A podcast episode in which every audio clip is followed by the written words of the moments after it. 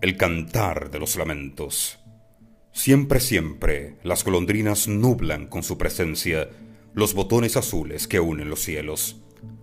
Las golondrinas radicalizan su poderío, en algunos casos haciendo sombrío lo que claro y transparente llegaste a visualizar. Así como las golondrinas alteran la imagen de lo que veías, también algunas personas perfeccionan el antiguo arte de la ingratitud nos hacen cuestionar si el bien por el bien se encuentra devaluado, si tiene sentido acariciar el puño que advierte, pretendiendo nosotros que una caricia sea como una canción, una flor o un botón azul uniendo los cielos. Y nos sorprende la mañana cantando canciones de cuna al monstruo que llevamos dentro o al monstruo que encontramos en los demás.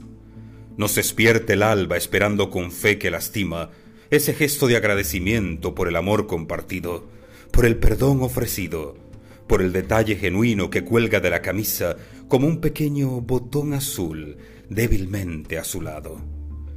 Pero nos golpea de frente la realidad intrusa que no escatima oportunidad en demostrarnos que poco es lo esperado y mucho lo que por el contrario debemos dar.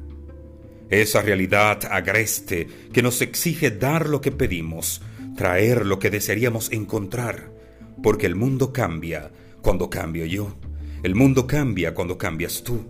Esperar en el otro el bien que idealizamos es un ejercicio sin frutos de los que han permitido que su propio monstruo los venza.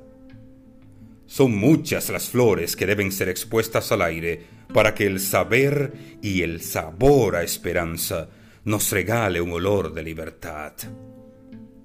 Son muchas las palomas que deben navegar en los cielos para que el azul de lo posible nos logre inspirar.